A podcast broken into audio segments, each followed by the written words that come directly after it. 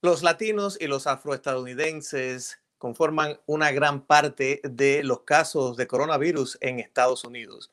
Sin embargo, esas comunidades no están adecuadamente representadas en la fase 3 de las pruebas de las vacunas. En los próximos minutos vamos a conversar con el doctor Elmer Huerta, quien se ha ofrecido como voluntario para participar en estas pruebas precisamente para, con su ejemplo, tratar de promover la participación de la comunidad hispana. Gracias y bienvenidos a esta edición del Nuevo Pod. Mi nombre es Irán Enríquez, esta vez los saludo desde Miami. Y como les decía, me acompaña el doctor Elmer Huerta, quien ha sido ya invitado en este espacio y además, bueno, es, es un experto en salud pública, es profesor de la Universidad George Washington, profesor de medicina y también pues es colaborador de CNN y anfitrión del podcast Coronavirus, Realidad versus Ficción. Doctor Huerta, bienvenido de nuevo, muchas gracias por estar aquí y eh, bueno, muchísimas gracias también por haber dado este paso. Irán, buenas tardes, encantado de saludarte y saludarte y saludar también a todos tus seguidores. Pues sí, Irán, mira, yo ya uso los medios de comunicación hace más de tres años aquí en Estados Unidos eh, y este, en los programas de radio que tengo, de televisión, yo he logrado convencer a muchísimas personas, a cientos, a miles de personas en realidad, para que participen en estudios o ensayos clínicos, porque esa es la única manera de lograr medicamentos nuevos, en este caso vacunas nuevas. Entonces yo pensé, si el doctor de la radio o de la televisión recomienda y le dice a sus oyentes que este es el método para hacer y desarrollar medicamentos, ¿por qué él no lo hace también? Así es que me inscribí y tuve la enorme suerte de que me escogieron. Así que el miércoles pasado, Irán, ya me pusieron mi primera inyección, que increíblemente, y eso lo podemos hablar en un rato, no sé, Irán, si me han puesto o agua, placebo o la verdadera vacuna. Ahí, vamos a hablar de eso porque precisamente, bueno, queríamos saber un poco más cómo todo este proceso eh, transcurre de primera mano. Pero una cosa que le quería preguntar precisamente eh, eh, tengo entendido que hay muy baja participación de los latinos y de, los afroestadounidenses también en estos estudios. ¿Por qué pasa esto? ¿Por qué eh, es que la, comunidad no participa o por qué no llaman a la comunidad a participar? Así es, es una muy buena pregunta, Irán. Se calcula que 50% de los casos de COVID-19 en Estados Unidos ocurren en afroestadounidenses o en latinos, 50%. Pero cuando se analizan los números, por ejemplo, de este ensayo en el que estoy participando, de cerca de 8.000, 7.000 que tienen ya este, eh, enrolados, solamente el 10% son latinos y 5% afroamericanos. Las razones son diferentes. Mira, Irán, en el siglo pasado ocurrió una cosa terrible, que es una de las más grandes vergüenzas que puede pasar un científico, es que a las personas afroamericanas en el estado de Alabama, en la ciudad de Tuskegee, los enrolaron para un estudio de sífilis y les dijeron, nosotros vamos a seguirlos durante un tiempo y si fallecen les vamos a dar la sepultura y porque no había tratamiento para la sífilis. Pero en la mitad del estudio Irán apareció el tratamiento de la sífilis, que fue la penicilina. A pesar de eso, estos malos investigadores no les dieron la penicilina a las personas afroestadounidenses y murieron y eso se descubrió en los años 70 y eso ha causado un profundo resentimiento y desconfianza en la población afroamericana. En el caso de los latinos, eh, no hay mucho de esto, aunque han habido algunos ejemplos en Guatemala, en, en, Puerto Rico, pero es básicamente porque no saben cómo llegar a nosotros, no saben que nosotros tenemos este, medios de comunicación español y si lo saben, no saben cómo llegar a ellos. Es decir, es un, más que nada, es un, eh, que no piensan en cómo nos van a este, incluir y eso también es triste, Ira. Ahora, tengo entendido, obviamente, que es, eh, que es importante precisamente tener esta esta amplia gama de, representación de distintas etnias cuando se hace un estudio de este caso. Pero bueno, pensando también, en, en muchos casos se ha dicho que hay condiciones no solamente genéticas, digamos, sino también condiciones sociales que provocan esta alta incidencia de esta enfermedad en estas comunidades precisamente que, son comunidades que no son privilegiadas.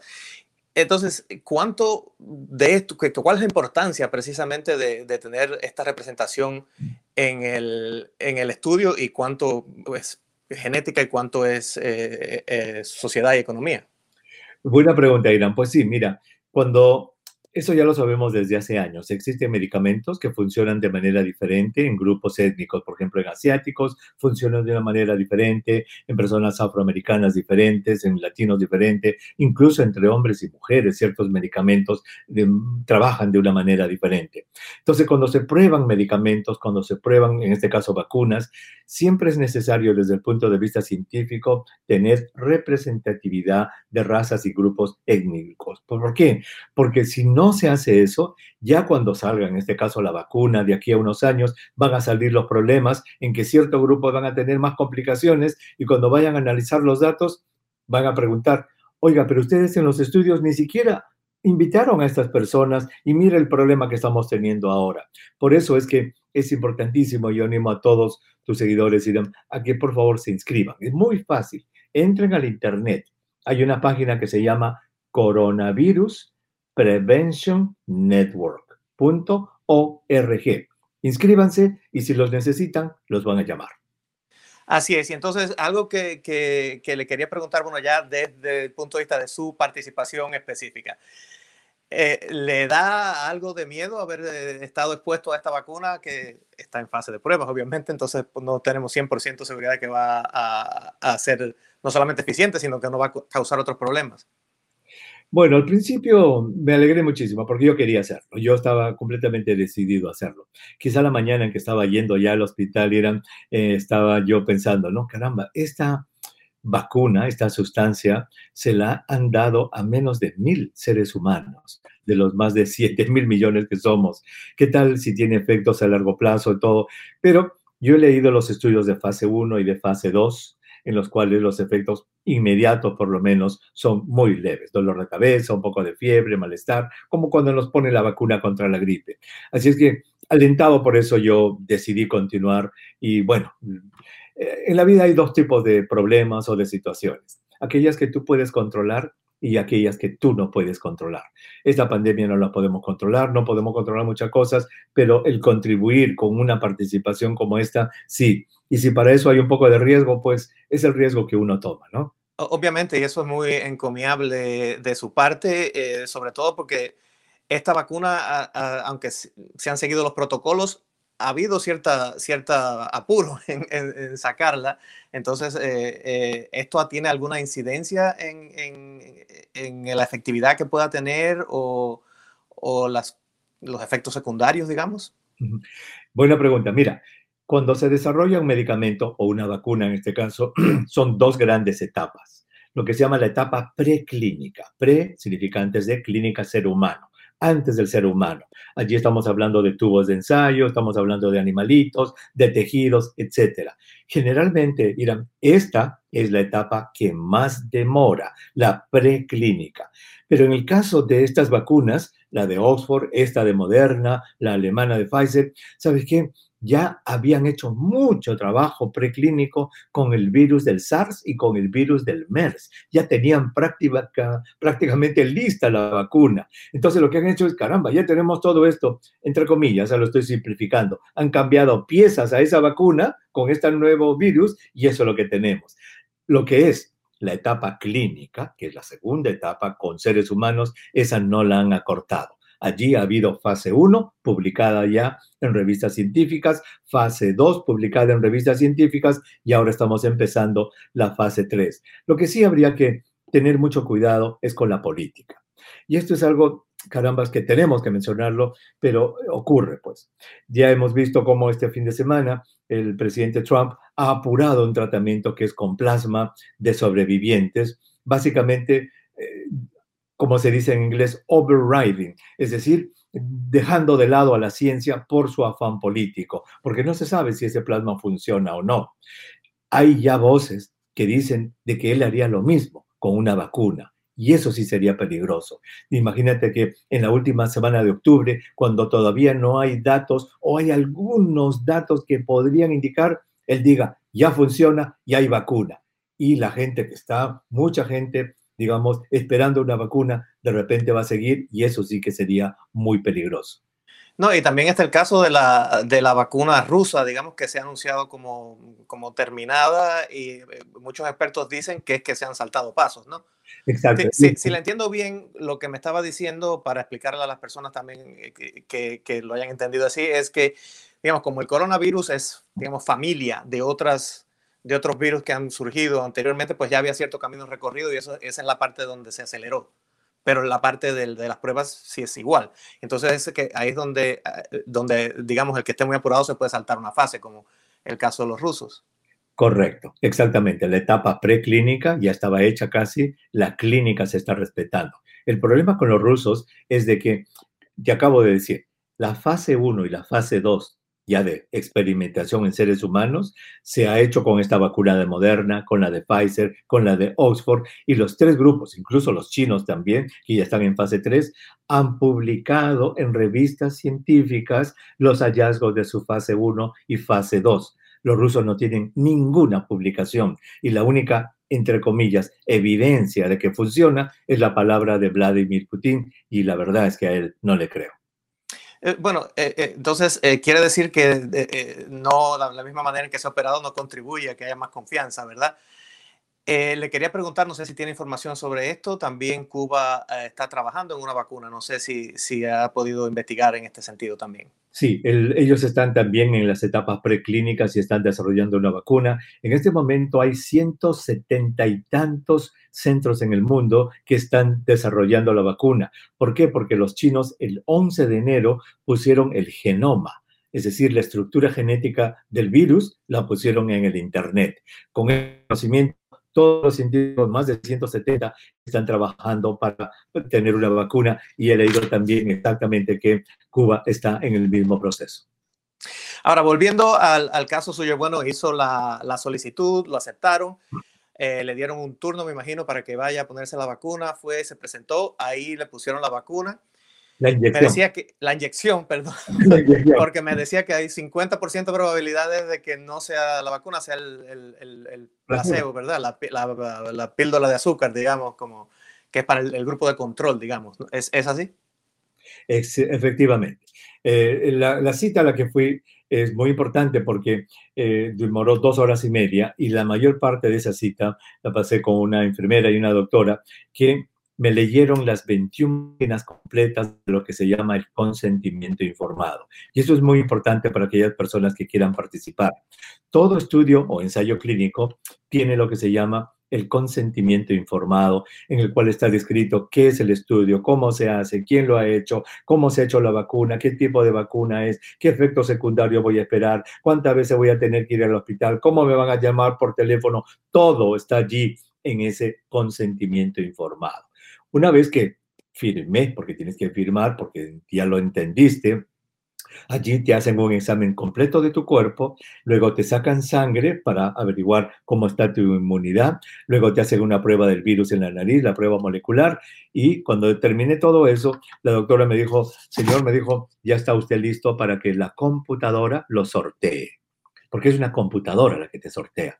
Uh -huh. Y me dijo ella, mira qué interesante, me dijo, la computadora lo va a sortear porque ya hemos entrado los datos, que usted completó todo lo que hemos hecho, y la computadora va a mandar un correo a la farmacia.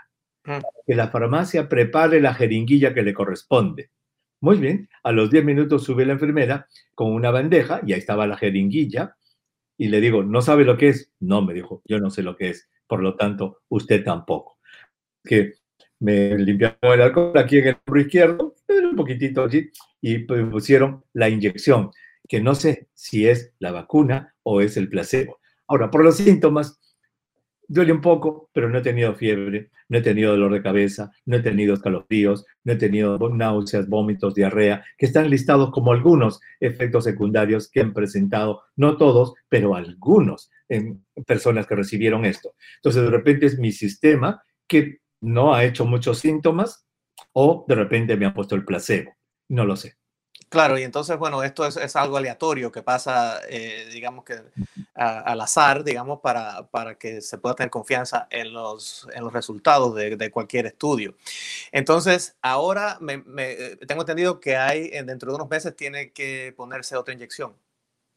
Correcto. Entonces ahora, todas las semanas, todos los miércoles, y ya tengo un calendario que está hecho, me van a llamar por teléfono para preguntarme cómo estoy. Además de eso, hay una aplicación muy interesante que la voy a enseñar a todos los seguidores.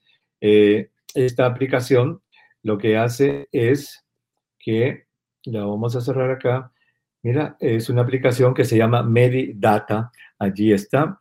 Esta aplicación Medidata, está mi password, yo entro acá y todos los días tengo que tomarme la temperatura. Entonces me han regalado, discúlpame que me voltee de esta manera, pero tengo una reglita que me han dado para medir la, la, digamos, la ampollita que me va a salir, no ampolla, el enrojecimiento por la vacuna, tengo un termómetro que me han dado y todos los días tengo que reportarlo por un mes. Luego tengo que regresar al hospital el día 14 de septiembre para que me den la segunda dosis, porque esta vacuna de Moderna tiene dos dosis. Y de allí para adelante, dos años dura el estudio. Cada dos meses tengo que ir al hospital, me examinan, me sacan sangre y me llaman una vez al mes por teléfono. Y entonces, ¿cómo se sabe si la vacuna está siendo efectiva o no? ¿Es eh, por, eh, por los anticuerpos que ven, que pueden detectar en su sangre después? Correcto. Entonces ahí van a tener la sangre de 30 mil personas, 15 mil que han recibido la vacuna y 15 mil que han recibido el placebo. Además van a tener los datos que están acá, porque acá figura que si en algún momento me da COVID-19, yo tengo que reportar. Van a tener también esos reportes de la gente que se está infectando. Entonces, desde el punto de vista teórico ideal, Irán, eh, para, imagínate que cuando ya analicen los datos, diga, entre las personas, 15 mil personas que recibieron la vacuna, el 6% desarrolló COVID-19. 6%. Mientras que las personas que recibieron el placebo, el 37% desarrolló COVID. Esa diferencia entre 37 y 6 es la efectividad de la vacuna. Así es como se va a evaluar. Correcto, me imagino que también a través de esos dos años, pues monitorearán eh, todos los posibles efectos secundarios que pueda tener. Correcto, ahí vamos a tener que reportar las personas que hemos recibido la vacuna o el placebo, qué sentimos, qué si nos hemos enfermado, si estamos yendo al hospital, todo eso eh, queda reportado, sobre todo en este aplicativo que es muy útil. Y eh, entonces, hay una sensación de que las personas que recibieron la vacuna pueden tener una vida más normal o todavía les exigen que deben seguir todos los cuidados que estamos siguiendo todos usando las mascarillas eh, y todas las medidas de protección? Muy buena pregunta. Eso está en el consentimiento informado. Allí dice, ustedes por favor sigan su vida normal no se sobreexpongan porque no saben lo que han recibido, en primer lugar, porque necesitamos que hagan su vida normal como cualquier otro para eh, otra persona para evaluar el impacto de la vacuna. Así es que yo voy a estar mi vida normal, mascarillas, distancia social y todo, y el que se infecta, se infecta, el que no, no.